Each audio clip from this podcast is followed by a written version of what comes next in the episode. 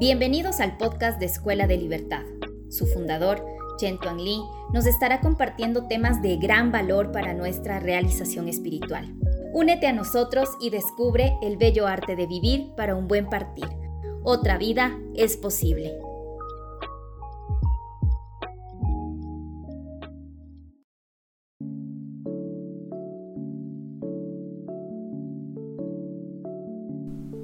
Saludos a todos. Estamos en un episodio más del Tao Podcast junto a Chen Tuan Li. En el último episodio hablamos un poco de Escuela de Libertad, de su propuesta, eh, de cómo abordar de forma consciente ese último viaje como una alternativa de evolución libre de la influencia tecnológica y también libre de miedos, de prejuicios frente a la muerte como tal, como un tema que debe ser tratado con naturalidad, como si como un proceso intrínseco de la vida. También hablamos sobre que la vida puede ser un viaje sin fin, que fue una, uno de los temas que, que, tratamos en el último episodio y que puede ser una alternativa también del camino de realización espiritual. Y dentro de todo esto también hablamos sobre el bello arte de vivir, de cuán importante es el bello arte de vivir para un buen partir. Dentro de todo esto y recapitulando también todos los cambios que hemos eh, ido visualizando en redes sociales, también vemos otro cambio en uno de los perfiles, en algunas de las portadas, ahora se ve una geometría que engloba una especie de estrella de mar y el nombre de Asociación Senki. Estuve investigando un poco más en internet, llegué a LinkedIn, encontré el perfil de Asociación Senki y describe de, con bastante detalle algunos pilares que están vinculados a la Asociación Senki. Cuéntanos un poco, Chentuan Li, ¿estos pilares están relacionados con la Escuela de Libertad? ¿Están vinculados también a este bello emblema que, que dice el bello arte de vivir para un buen partir? ¿Cómo se relaciona esto de Asociación Senki y sus pilares con Escuela de Libertad? Saludos a todos. Gracias nuevamente por este espacio, por el ratito que vamos a compartir. Y mm, efectivamente, eh, digamos que hace poco tiempo en realidad se tomó la decisión de mm, hacer visible esta asociación que realmente viene funcionando ya mm, hace algunos años, con la que bueno, se han realizado algunos proyectos quizás vamos a decir como silenciosos o casi casi bueno, muy locales, muy regionales. Eh, en una época donde quizás las redes sociales no estaban, bueno, pues tan expandidas o con una influencia en todo este mundo como a día de hoy podemos encontrar. Así es que mm, se generó un cambio dentro de la estructura de la asociación, se generó, bueno, pues un cambio en los proyectos, en las nuevas dinámicas que se van a ir presentando, se van a ir desarrollando. Y efectivamente eso tomó la decisión de, bueno, pues hacerlo visible en estos perfiles de Tao Mentoring, de esta escuela de libertad, que viene a formar parte de uno de los proyectos de la asociación como tal. En ese perfil que ha sido actualizado y que, bueno, pues vamos a decir va a ser el que mm, de inicio a esta nueva etapa de la asociación, como bien dices, están descritos estos pilares evolutivos, están descritos, vamos a decir también esta geometría de desarrollo tanto para el individuo como para el colectivo al cual formamos parte o al cual pertenecemos. Unos pilares que vienen, bueno, pues a dar una orientación sobre el trabajo que propone propiamente la asociación e inevitablemente la Escuela de Libertad.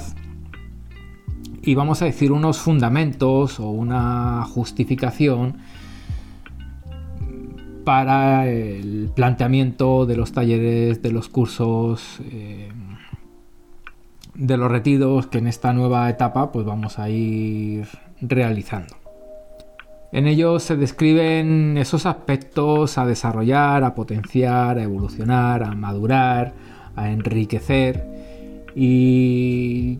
juntos vienen a dar la posibilidad de desarrollar ese bello arte de vivir y al mismo tiempo facilitar ese proceso consciente que hablábamos el otro día de ese último viaje y también como hablábamos el otro día pues de brindar la posibilidad de ir en búsqueda de esa mutación vamos a decir genética donde el ser humano como especie como raza pues experimente ese proceso evolutivo que en otras épocas, como hablamos el otro día también, pues quizás ocurrió de forma espontánea, como fue que pasamos de ese... Bueno, en todos esos, digamos, procesos de transformación que nos han traído a este Homo sapiens sapiens, eh, como hablamos el otro día, pues quizás han sido procesos que se han desarrollado de forma espontánea o desde el inconsciente, con algunas tareas, eh, teorías evolutivas que podemos bueno, pues eh, conversar sobre ellas, pero más allá de esas teorías, a día de hoy bien pudiéramos, en términos de desarrollo personal, en términos de desarrollo espiritual, de forma consciente y eligiendo a través de nuestra voluntad, pues ir en esa dirección de transformar, de generar un cambio, de facilitar esa evolución para la especie, para la raza, de despertar ese nuevo ser que habite sobre el planeta, eh, como decías, pues libre ¿no? de esa influencia tecnológica que a día de hoy la inteligencia artificial pues, va a empezar a cobrar una gran importancia, que a día de hoy ya no solo la nanotecnología, sino que toda la robótica, eh, todo este proceso de simbiosis entre lo orgánico del cuerpo del ser humano y todos estos componentes, eh, bueno, pues tecnológicos cada vez van a ir dando la posibilidad de mm, entidades, vamos a decir, biónicas como una posibilidad evolutiva para el ser humano. Entonces, efectivamente, estos pilares, bueno, pues van a, a facilitar ese proceso tanto para el individuo como desarrollo personal, pero también de ese proceso consciente evolutivo para ese nuevo ser, para esa, vamos a decir, nueva mutación genética de la raza humana. En el, perfil también de Asociación Senki se menciona que independientemente del recorrido propio que cada uno tiene como individuo, experimenta un proceso de transformación en ciertas estructuras que nos configuran, ¿sí? nuestro cuerpo, nuestra psique, eh, nuestro estado energético y nuestra conciencia cómo estos pilares se abordan desde esta perspectiva, cómo Asociación Senki lo aborda a través de Escuela de Libertad. Como hablamos el otro día, si entendemos la vida como un viaje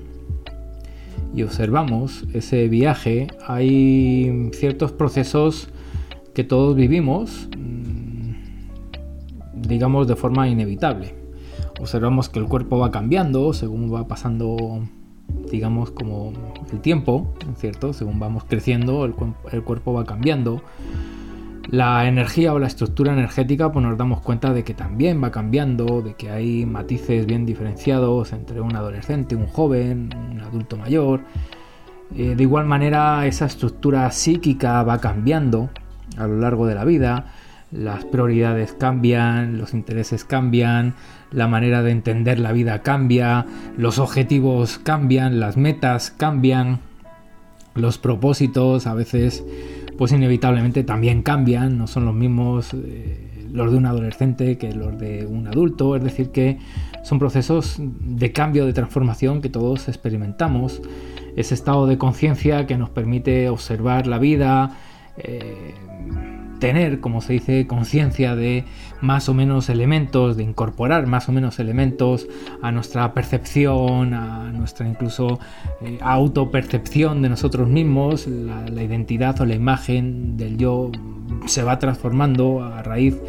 de esta, digamos, contemplación, de esa conciencia o de ese estado de conciencia. Es decir, que son procesos de cambios que todos vivimos de forma natural, que son intrínsecos a la vida. Y efectivamente, estos pilares de desarrollo, estos pilares evolutivos para nuestra transformación, para nuestro crecimiento, pues van a enriquecer estos procesos, pero también los van a direccionar hacia esa búsqueda de un encuentro con nosotros mismos en, eso que, bueno, pues quizás sabios de otras épocas hablaban del superhombre, hablaban del yo superior, hablaban del suprahumano, es decir, hay la sensación en diferentes épocas de la vida donde el ser humano todavía no ha despertado todo su potencial o no utiliza todo su potencial. Y reconociendo estos cambios que ocurren en la vida, más allá de que los queramos o más allá de que nos gusten o, nos incomoden en alguna época de nuestro transitar, pues es cierto que a través de estos pilares podemos no solamente enriquecerlos, potenciarlos o expandirlos, sino bueno, pues utilizarlos para buscar, buscar esa mejor versión de nosotros mismos, como a veces bueno, pues dejamos registrado en nuestras publicaciones, ¿no? De que ese yo del futuro pues se pueda descubrir, encontrar en este presente. Es decir, que aquello que a veces soñamos para un espacio-tiempo futuro, pues realmente podamos vivirlo en este presente con total naturalidad y con total intensidad. Así que estos pilares de evolución, estos pilares de transformación, pues también nos van a dar esa posibilidad de desarrollarnos, bueno, pues en todas estas aristas que nos configuran o de alguna forma, eh, bueno, nos definen como individuos. Hasta el momento, Chentuan, hemos hablado más bien como de un proceso personal, sí, de un proceso individual más bien. Dentro de todos estos pilares, eh, sabiendo que estamos eh, condicionados o influenciados por eh, la historia, por la cultura, por el entorno en el cual nos desenvolvemos, ¿de qué manera estos pilares adquieren esa dimensión social para también abordar no solamente el proceso personal o individual, sino también desde el colectivo? Bueno, el proceso colectivo vamos a decir que surge a raíz de la interacción que de forma natural el ser humano como especie gregaria realiza en su cotidiano. Evidentemente ese colectivo que se constituye a través de esa interrelación, de esa interdependencia, pues va a estar sujeto, va a estar definido por cómo son esos individuos que se relacionan. Entonces el individuo digamos que potencia todas estas vertientes, todas estas aristas, estos pilares donde sostiene su vida, donde sostiene la identidad del, yo soy, donde sostiene, eh, bueno, pues ese propósito, si queremos entenderlo existencial, pues evidentemente a raíz de ese cambio personal se genera una interacción con sutiles diferencias, pero que a la larga pueden generar un cambio en todo ese entramado, en todo ese tejido social, en todo ese tejido colectivo. Si observamos las sociedades que conocemos, que eran transeúntes o nómadas y eran recolectores, podemos imaginar un estilo de vida muy diferente a esas primeras sociedades donde aparece la agricultura, la ganadería, es decir, que eh, el cambio de un individuo, el cambio de varios individuos eh, empieza a generar nuevas estructuras, eh, empieza a dar la posibilidad de nuevas formas, empieza a generar otro tejido, otro entramado social. Y ahí es donde quizás de forma indirecta el desarrollo en términos personales de todo esto viene a contribuir en ese colectivo que entre todos formamos. Inevitablemente que todo esto se conozca, que todo esto mm, se integre de forma natural en el proceso de todo individuo, pues también hace que empiezan a aparecer más facilidades a la hora de no solamente conocerlo, sino también de desarrollarlo. Es decir, que si empezamos a hablar de la muerte consciente y se empieza a instalar en conversaciones eh, bueno, pues con cierta normalidad, esas conversaciones antes o después llegarán a instituciones, llegarán a ciertos organismos que van a facilitar ese proceso de muerte consciente a quizás personas que no han pasado por este proceso individual. Pero este proceso individual a la hora de normalizarlo pues genera un impacto, genera una influencia en ese colectivo y ese colectivo genera nuevamente un impacto hacia otro individuo y bueno, pues hay esa retroalimentación, hay esa relación de interdependencia del individuo hacia el colectivo y del colectivo hacia el individuo. De alguna manera, Chenton Lee se ha abordado como los pilares desde un punto de vista, por decirlo así, concreto. Pero hay un pilar que llamó muchísimo mi atención, que se menciona que es la parapsicología o la realidad extrasensorial, y poéticamente se describe como al otro lado del espejo. ¿De qué manera eh, nos vamos a aproximar a través de Escuela de Libertad a este pilar? Bueno, cuando hablamos de muerte consciente, inevitablemente mm, nos estamos acercando o adentrando hacia un mundo que consideramos desconocido. Un mundo que a la hora de vivirlo no es a través del cuerpo o no es a través de los sentidos corporales. Es decir, que como concepto la muerte eh, no la vivimos en este plano de realidad que llamamos vida a partir de ahí ese mundo misterioso, invisible, ese mundo mm, que podemos eh, entender dentro de esta realidad extrasensorial, inevitablemente se acerca a nosotros para ser conocido y ser vivido en términos también de naturalidad o en términos de normalidad. Cuando llegamos a este mundo, nacemos, nos empezamos a desarrollar, es bien habitual que todos, cuando somos niños, tengamos alguna que otra experiencia con ese mundo, vamos a decir, invisible. Sensaciones que, bueno, nos vienen a confirmar que hay algo más que lo que nuestros sentidos corporales o fisiológicos perciben. Cuando esa realidad extrasensorial la vivimos con naturalidad, sin esos prejuicios que quizás algunas religiones pues le han atribuido, cuando esa parapsicología se normaliza y se mm, acepta como una parte más del ser humano, que por más que a lo mejor en términos científicos pues eh, sea relativamente complejo, eh, bueno, pues entender cómo funciona, inevitablemente todos tenemos experiencias de una intuición, de que algo va a pasar, de un sueño que podemos reconocer en términos de precognición, de estar en un momento de nuestra vida y escuchar una voz, no sabemos muy bien de dónde viene, eh, tenemos un estado de medio sueño, medio despierto, donde conversamos con alguien que se marchó, que era un ser querido, y, aparece la posibilidad de un reencuentro, de una sensación de presencia. Em,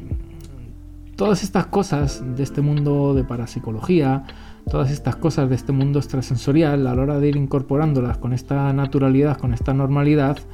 pues nos vamos a poder acercar a esa muerte consciente o a ese último viaje con, con un mayor grado de confianza, de seguridad, de tranquilidad. Vamos a poder intuir hacia dónde vamos quizás un reino que no vamos a disfrutar con el cuerpo, pero que en términos energéticos, que quizás en términos de conciencia,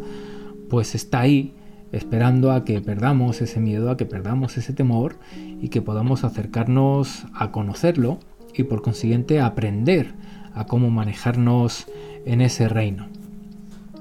Evidentemente, si aparece un miedo, aparece un temor, aparece una desconfianza, pues vamos a rechazar, nos vamos a tensar, vamos a generar resistencia y todo eso va a hacer que ese mundo pues se cierre si es que en algún momento estuvo despierto o estuvo activo, eh, estuvo presente en nosotros, ¿de acuerdo? O que genere experiencias relativamente desagradables porque nuestro propio miedo pues al fin y al cabo desvirtúa esa realidad, eh, condiciona esa realidad y finalmente la tilda de ciertos matices que quizás eh, no son suyos propios, sino que es esa proyección de nuestro propio miedo, de nuestro propio temor. Cuando aparece una parálisis de sueño, si aparece la angustia, aparece el miedo, eh, aparece esa sensación de no tener el control y aparece un agobio o una angustia, pues evidentemente eh, aparece un estado de nerviosismo, de ansiedad, es decir, la experiencia es relativamente desagradable. Pero cuando esa parálisis de sueño aparece y uno se entrega a una voluntad que, quizás a todos nos trasciende y que al fin y al cabo pues nos damos cuenta de que la vida, por más que creamos que está en nuestras manos, pues no nos pertenece y está ahí y, a veces necesitamos agradecer o reconocer que tenemos la oportunidad de seguir disfrutándola, pero no en términos de propiedad o de posesión, evidentemente, ¿no? Como, como, como propiedad eh, mía, ¿no? Donde pudiera decir qué y, y cómo, ¿no? Se ha de desarrollar toda mi vida en esa parálisis de sueño nos damos cuenta de que esa voluntad, de que esa eh, sensación de, posesión, de propiedad desaparece y si nos entregamos a esa experiencia pues puede ser una hermosa experiencia de, incluso llegar a un desdoblamiento, generar ese viaje astral que se dice y, conocer, conocer toda esta realidad extrasensorial con esos matices, vamos a decir, como más luminosos. Inevitablemente para llegar a esas experiencias lumínicas y abordar ese viaje, eh, bueno, pues con esa tranquilidad, pues considero que se han de desarrollar esos otros aspectos que están descritos con anterioridad. Es decir, que vamos a llegar a esa realidad extrasensorial o a esa parapsicología habiendo fortalecido los pilares anteriores. Si eso no ocurre, como aparece bueno, pues en algunas escuelas o en algunos centros que sí te enseñan como a desdoblarte o sí te enseñan a manejarte con los sueños lúcidos o sí te enseñan a generar ciertas capacidades psíquicas que si luego está el ahí detrás, pues las utilizas como un arma de poder o como un arma eh, a veces como de, mm, bueno, pues de, seducción. Eh, al fin y al cabo las, las utilizas para beneficiarte desde lo personal y quizás no tanto eh, desde este enfoque un poquito más transpersonal, un poquito más, digamos, como, vamos a decir, como incluso espiritual, aunque en algunos lugares esa otra, digamos, utilización de esas herramientas también se consideran espirituales, ¿no? Pero antes de llegar ahí, si potenciamos, como digo, esos otros pilares, vamos a generar un estado interno de una vibración alta, vamos a generar un estado interno mm, de una estabilidad emocional, vamos a generar un estado interno de una paz mental. Desde ahí acceder a esa realidad extrasensorial pues nos va a llevar a experiencias que están vinculadas, vamos a decir, como a las capas del ultravioleta, ya, a esas capas de vibración alta, de, de seres de luz, podríamos decir, y esas experiencias del bajo astral que se dice, o esas experiencias vinculadas a, lo infrarrojo, pues quizás se quedan un poquito lejanas porque nuestro mundo interno pues no vibra o no está en resonancia con todo ese tipo, digamos, como de, de experiencias, de realidad, de entidades, de seres, sabiendo que inevitablemente pues también vamos a pasar por afrontar nuestros miedos, también vamos a pasar por afrontar nuestros temores, también vamos a, pasar por conocer nuestra sombra, nuestra oscuridad, es decir que, bueno, va a haber un proceso de autoconocimiento profundo, sin autoengaños y sin buscar, bueno, pues cómo evitar conocer eh, todos esos aspectos. Eh, tanto por así decirlo como desde su lado yin como desde su lado yang, como pudiéramos ver desde esta tradición del Tao, ¿no? Entonces, antes de llegar a esa parapsicología de la que estás hablando, pues sí, vamos a aprender a relacionarnos con ese entorno, con ese hábitat, ¿ya? Vamos a, a cuidar el planeta no por una responsabilidad mental o moral, sino lo vamos a cuidar porque es una expresión natural del ser, de cuidar su propio hábitat, de cuidar su propia casa, de cuidar su propio hogar, de mantenerlo hermoso eh, porque genera una relación de bienestar. Entonces, si yo estoy conectado con la naturaleza, si yo estoy conectado con el hábitat en el que me desenvuelvo, pues evidentemente el acto de cuidarlo, el acto de limpiarlo, eh, va a salir de forma espontánea. Si ese hábitat lo, entendemos también en términos energéticos, pues si podemos identificar que el clima, por ejemplo, eh, a veces modula nuestro carácter o modula eh, nuestro humor, pues también vamos a entender que esa estructura energética, eh, pues también en términos de pensamiento, va a dar unos matices a nuestra sensación interna. Una sensación que puede ser agradable o desagradable. Si estoy en un lugar donde se respira ansiedad, pues mantenerme tranquilo o en calma, pues va a ser, vamos a decir, como un, esfuerzo. Porque hay un ambiente de ansiedad o de temor o, bueno, una energía psíquica que tiene una vibración, vamos a decir, tóxica. Entonces nuestro ambiente psíquico, pues vamos a aprender también a cuidarlo, a identificarlo, a, ser sensibles a ello para saber si, bueno, eh, me voy a instalar, a quedar, voy a pasarme, voy a compartir en ese hábitat, por así decirlo, o si estando ahí, bueno, voy a requerir de un tipo de respiración o voy a requerir de ciertas herramientas ciertas técnicas que me permitan generar una especie de, de blindaje hacia toda esa actividad psíquica y que no me saque de mi centro. Va a pasar igual en un contexto emocional. Si hay un ambiente de tristeza, pues mantener una calma, una tranquilidad, una alegría, una dicha interna, pues también va a ser como, un poco, eh, bueno, pues ahí como tensa la situación para sostenerme en ese estado si es que estoy respirando en un entorno donde predomina, como digo, la tristeza o donde predomina, eh, bueno, pues ese tipo de emociones que vienen a generar un desánimo o vienen a generar una desidia o vienen a generar eh, esos cuadros que incluso podemos definir como depresivos al fin y al cabo, esas emociones, ese pensamiento también lo vamos a entender como un hábitat, como un entorno. Vamos a poder hacernos sensibles. No porque el sentido de la vista lo vea, no porque el sentido del oído escuche cómo se encuentra esa persona o esas personas, o no, no, porque en términos de realidad extrasensorial lo vamos a percibir, vamos a ser sensibles a esa energía, vamos a ser sensibles a ese entorno, a ese hábitat. Eh, en estos sentidos invisibles. ¿Ya?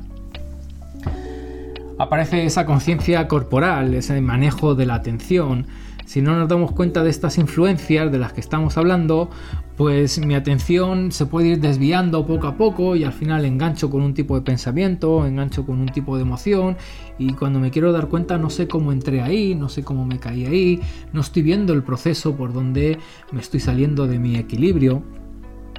Entonces, para tener ese manejo de la atención, pues vamos a, a tomar conciencia de ese cuerpo, de esa presencia que a través del cuerpo podemos compartir y, expresar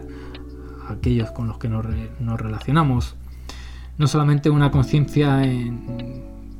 el movimiento una conciencia de la postura, sino una conciencia de cómo nos vamos a expresar con esa belleza, con esa gracia a la hora de compartirnos con otro, cómo vamos a mantener ese centro y, desde esa naturalidad eh, poder a través del cuerpo expresar esa belleza, esa alegría, es decir, que también va a haber una conciencia en lo conductual, no desde lo social o desde lo moral, sino desde esa esencialidad del ser que habita y que anima al cuerpo. Va a haber un desarrollo mm,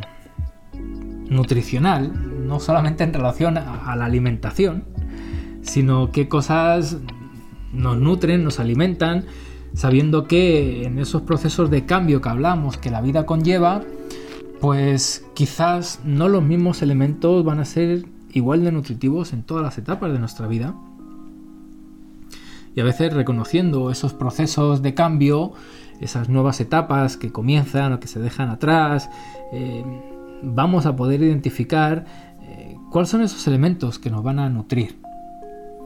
Si nuestra nutrición es saludable, tanto lo que ponemos encima de la mesa como lo que nutre nuestro espíritu, lo que nutre nuestras emociones, nuestra psique, pues evidentemente nuestro estado anímico, nuestro humor, eh, vamos a decir que nuestra personalidad en su expresión de comportamiento, eso que llamamos forma de ser, pues va a adquirir unos matices que van a generar ese bienestar, van a generar esa mm, salud, no solamente en el mundo interno, sino en el mundo externo. Si por el contrario esa nutrición pues, se convierte en algo tóxico, pues evidentemente eh, esa toxicidad se va a ver relacionada eh, pues con todos los elementos que nos constituyen como individuos. De ahí es que luego podríamos llegar a tener esas experiencias del bajo astral, ¿no? Claro, si estamos vibrando bajos, hay mucha toxicidad en nuestro cuerpo, en nuestra mente, en nuestro corazón, pues cuando nos queremos dar cuenta nos acercamos a una experiencia eh, que hablábamos antes, extrasensorial o de, de, este mundo de la parapsicología y evidentemente pues nuestros sueños los vamos a llamar pesadillas, porque hay dentro de nosotros un grado de toxicidad que a lo mejor no hemos identificado y en lugar, en términos energéticos, de tener un viaje en ese mundo onírico, eh, donde veamos colores y luces y, y sueños, vamos a decir, como celestiales, pues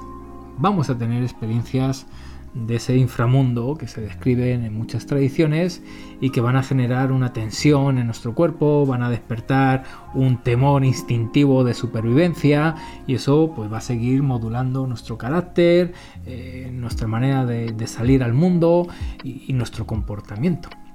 Y ahí pues vamos a tomar conciencia de que nuestro pensamiento, nuestra psique, eh, eso que incluso se conoce como inconsciente colectivo, pues o lo alimentamos o nos influencia o está determinado por estas primeras estructuras de las que estábamos hablando. Entonces, claro, si aprendemos a, mantener una estructura psíquica armoniosa, equilibrada, saludable, si nos mantenemos en un pensamiento eh, no como algo teórico, pensamiento positivo donde me voy a esforzar a pensar de una manera, sino que ese pensamiento surja de forma espontánea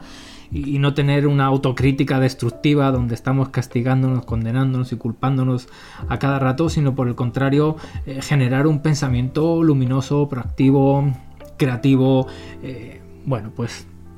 con estos matices que podemos definir como luminosos. Esa estructura psíquica eh, va a surgir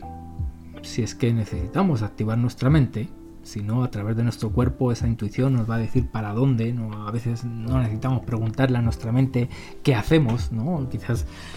esa conciencia corporal de la que hablamos, pues volver a regresar al cuerpo eh, al fin y al cabo, ese cuerpo mamífero nos ha traído hasta aquí. En términos evolutivos, sabe perfectamente cómo superar, eh, bueno, por ciertos peligros. Entonces, a veces el cuerpo nos va a dar unas sensaciones para tomar decisiones si la mente se mantiene en silencio, calmada, serena y no se despierta la ansiedad, el temor, la preocupación, y eso nos lleva a generar un tipo de pensamiento denso, pesado, confuso. Eh, bueno, pues aparece un pensamiento eh, que divaga en ideas, que no llega a, tener como una conclusión clara, definida, eh, y eso nos lleva pues a aceptar verdades que a lo mejor no son nuestras, a veces nos lleva a aceptar maneras o formas u objetivos que no son para nosotros porque están lejos de nuestra propia naturaleza. Liberarnos de ese inconsciente colectivo que al fin y al cabo los personajes que han ido cambiando el tejido social, pues no se dejaron influenciar por ese pensamiento colectivo. Todas las cosas que se decía que no se podían hacer, pues alguien vino a hacerlas porque no escuchó ese pensamiento. Eh, entonces, eh, poder generar esa libertad de pensamiento, poder generar esa reflexión, bueno, un poquito de, libertad a la hora de utilizar nuestra mente, pues va a ser necesario para seguir evolucionando. Si no, la inteligencia artificial se va a encargar de dárnoslo todo. Y cuando nos queramos dar cuenta, lo único que estamos haciendo es acatar órdenes ya no de un jefe como hace un rato, sino de alguien que se convierte en una especie de mentor, que se convierte en una especie de guía. Eh, y nos está quitando la posibilidad de reflexionar y de tener ese pensamiento propio, de, ser libres en nuestro pensamiento. Y claro, esa libertad de pensamiento pues también hace que mm, inevitablemente pasemos por una libertad de nuestra historia personal que fue influenciada por todo ese inconsciente colectivo del que hablamos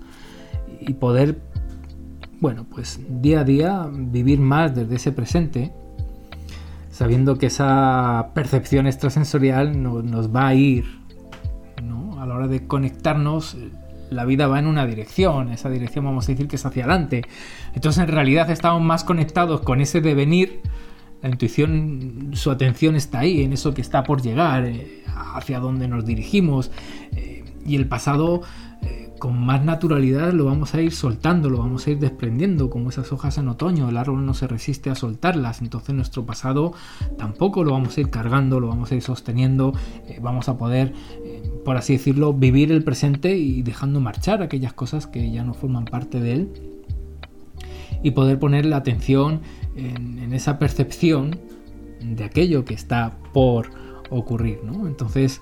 hay, hay una, una dirección, como digo, en la vida y esa mm, libertad de nuestra propia historia personal, esa libertad de ese inconsciente colectivo nos permite conectarnos con esa intuición eh, del para dónde y el cómo y esas cosas que a veces bueno pues nos llevan a procesos mentales muy agotadores ¿no? que requieren de mucha energía psíquica y que a veces no, no dan no dan respuestas satisfactorias ¿no? y nos mantienen ahí un poco medio perdidos medio estancados en esa búsqueda tanto de quién somos como en esa búsqueda del por qué o el para qué pudiéramos decir estamos aquí, ¿cierto? Y inevitablemente todo eso pues va a estar sostenido, por así decirlo, con esa estructura energética, con esa energía vital, o también lo podemos entender con esa energía sexual, esa energía original, ¿no? de la vida, creadora, creativa, entonces ese trabajo con esa energía, ese reconocimiento de esa energía, em, el aprender, el, potenciarla, el manejarla, el sacarla o el guardarla, pues va a dar la posibilidad de llegar a ese último viaje con unas capacidades,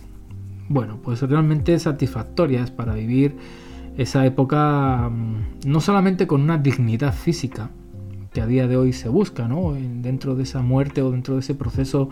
de envejecimiento se, se, busca esa dignidad o se busca un bienestar muy asociado al cuerpo, a las condiciones,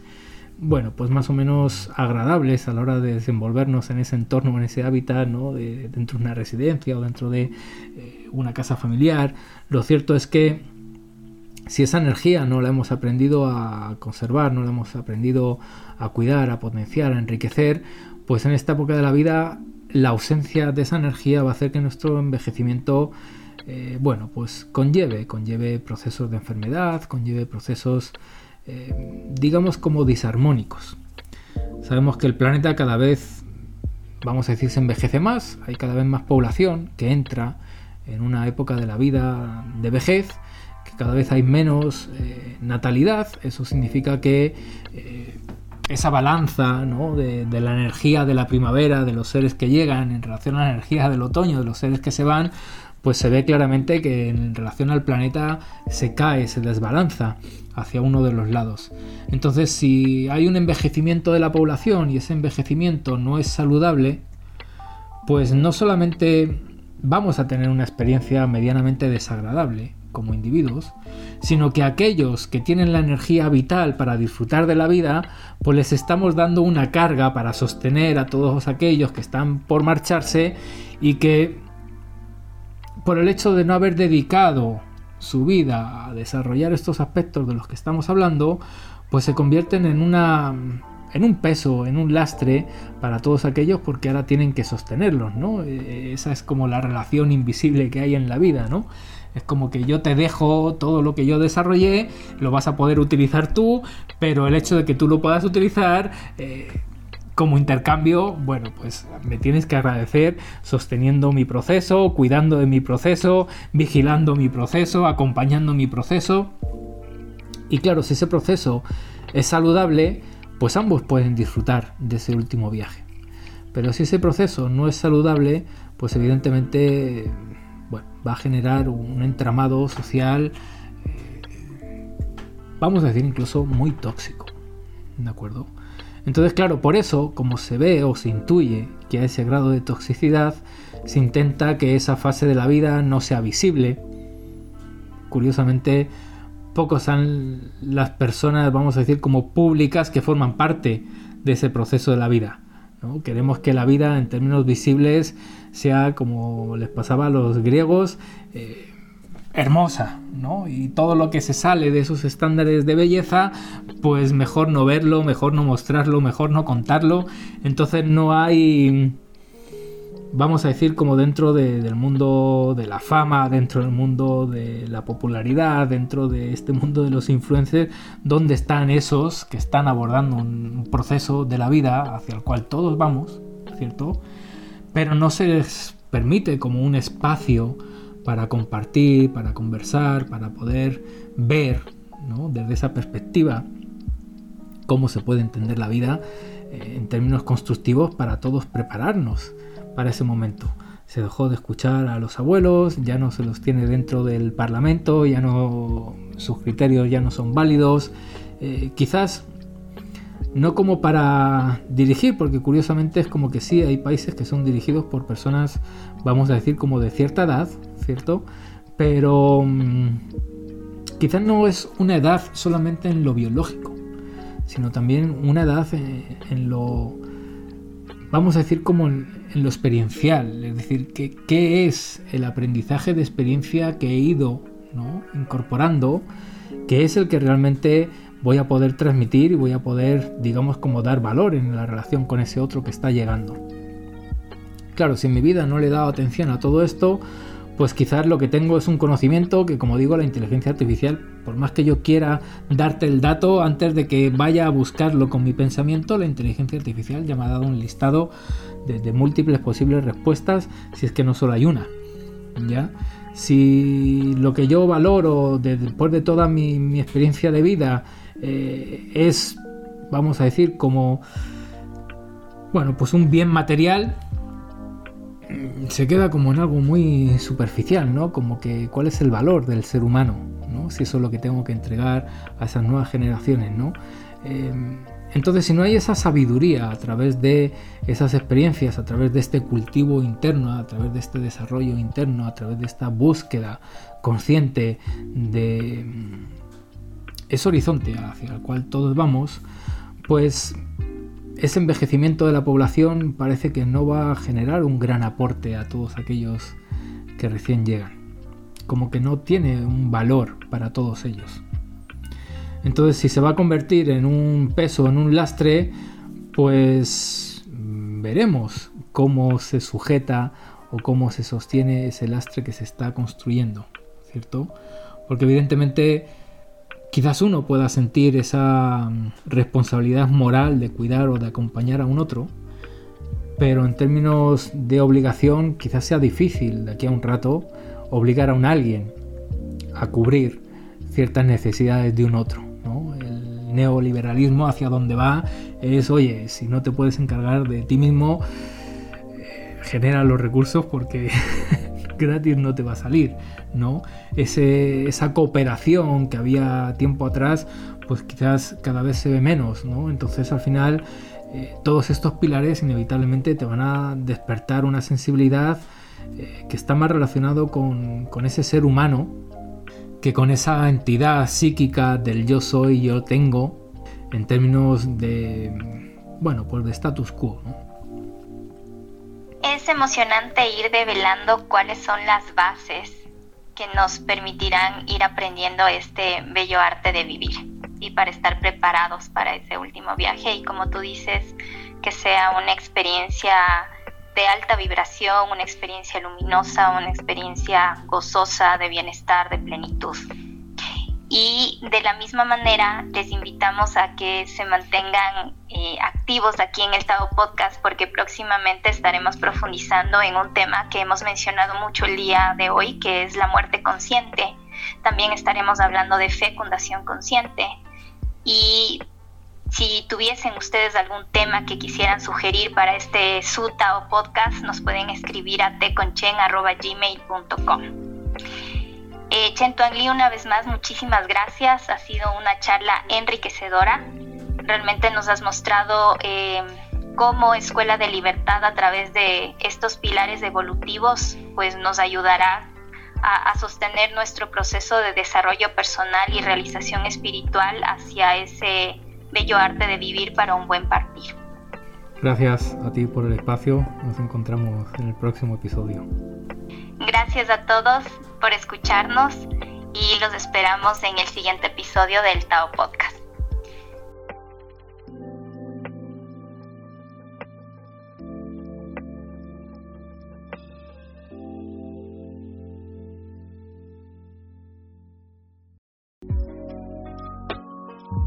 Encuentra el programa para tu siguiente paso evolutivo o solicita uno personalizado en www.taomentoring.com. Te esperamos en Escuela de Libertad.